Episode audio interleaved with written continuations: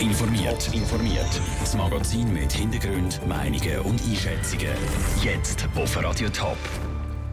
Warum dass es einfacher geworden ist, in Zürich eine Wohnung zu finden und wie Brüssel an die Opfer der Terroranschläge von vor einem Jahr gedenkt, das sind zwei von den Themen im Top informiert. Im Studio ist Peter Hanselmann. Anstehen für eine Wohnungsbesichtigung. Zahllose Bewerbungen, zu hohe Preise und reihenweise Absagen. Wer schon mal eine Wohnung in Zürich gesucht hat, kann ein Lied davon singen. Anscheinend ist es aber einfacher geworden, zeigt eine Befragung vor Stadtentwicklung Zürich. Andrea Blatter. Es gibt ganz einen Haufen Gründe, um auf Zürich zu zügeln. Sie geben an, dass sie auf Zürich zügeln wollen, weil das Stadtleben gefällt und weil ein Wohnumfeld gefällt. Es gibt auch viele Leute, die sagen, das politische Klima in der Stadt entsprechen. Es ist aber auch kürzere Arbeitswege, es ist die Nähe zu Aus- und Weiterbildungsstätten, also zu Hochschulen, Fachhochschulen und Arbeitsgründe. Da sind Zuzüger in der Befragung angegeben, sagt Anna Schindler, Direktorin der Stadtentwicklung Zürich. Eine passende Wohnung in Zürich zu finden, ist zwar alles andere als einfach. Die Befragung unter Zu- und Wegzüger von Zürich zeigt jetzt aber, im Vergleich zu 2012 soll es deutlich einfacher geworden sein. Nur vier von zehn Wohnungssuchenden haben es schwierig gefunden. 2012 sind es noch fast sechs von zehn. Gewesen. Und das hat seine Gründe. Dass es nicht mehr so schwierig ist, eine Wohnung zu finden, das hat uns eigentlich beruhigt. Das ist ein positives Ergebnis. Ein bisschen überraschend, haben wir nicht so erwartet. Man muss auch sagen, dass im Moment sehr viele Wohnungen gebaut werden. Also es gibt sehr viel Ersatzneubauten. Es gibt ein grösseres Angebot als noch vor ein paar Jahren. Das hat sicher auch dazu beigetragen. Die Leute kommen zwar wegen der Arbeit, bleiben wollen sie dann aber aus anderen Gründen. Zum Beispiel auch Anna Schindler selber, die von Bern auf Zürich gezügelt ist. Ähm, aber primär, warum ich ursprünglich mal auf Zürich bekomme, vor langer Zeit ist die Arbeit. Man kommt wegen der Arbeit und man findet ein attraktives Umfeld. Es hat einfach extrem viel Lebensqualität. Mit dem See, mit in der Stadt, mit der Natur, mit dem Kulturangebot, mit dem Ausgehangebot, mit so einer guten Größe wahrscheinlich auch. Dana Schindler im Beitrag von Andrea Blatter. Am schwierigsten hegen übrigens Einzelpersonen und auch Familien, um in Zürich eine Wohnung zu finden. Das zeigt ebenfalls die Befragung. Es ist eine schwarze Null. Das Resultat vom Kanton St. Gallen im letzten Jahr. Die Rechnung 2016 die schließt besser ab als erwartet und trotzdem ist die Regierung noch mäßig zufrieden und legt den Fokus auf zukünftige Herausforderungen. Michel Porsche.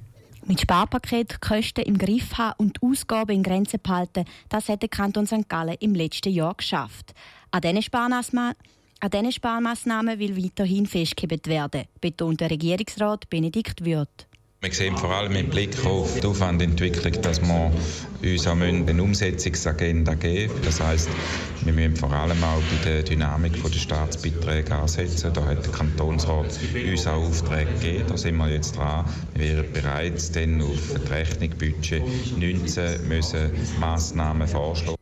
Dank hoher Steuereinnahmen und einer grossen Ausschüttung von der Schweizer Nationalbank ist es zu einem positiven Resultat in der Rechnung 2016 gekommen. Die kommenden Jahre bleiben für den Kanton St. Gallen weiterhin eine Challenge, wie der Benedikt Wirth weiter sagt. Die Finanzpolitik ist natürlich immer eine Dauerbaustelle. Es gibt immer einen Haufen Themen, die Einfluss haben. Angefangen bei der wirtschaftlichen Entwicklung, wo wir als einigermaßen positiv einschätzen, aber wo natürlich Unsicherheiten da sind, dann die Ausschüttung von der Nationalbank, Veränderungen beim Finanzausgleich, die wären gekommen. Eine weitere Herausforderung ist die neue Steuervorlage 17, wo das Folgeprojekt der gescheiterten Unternehmenssteuerreform 3 ist. Der Beitrag von Michel Porsche. Ein Jahr nach den Terroranschlägen zu Brüssel ist heute mit einer Schweigeminute und einer Gedenkzeremonie an die Opfer erinnert worden. Drei islamistische Selbstmordattentäter haben heute vor einem Jahr, am 22. März 2016, am Flughafen und in der U-Bahn 32 Menschen mit in den Tod gerissen und mehr als 300 verletzt. Sarah Gassade, du bist zu Brüssel. Wie erlebst du der Tag heute?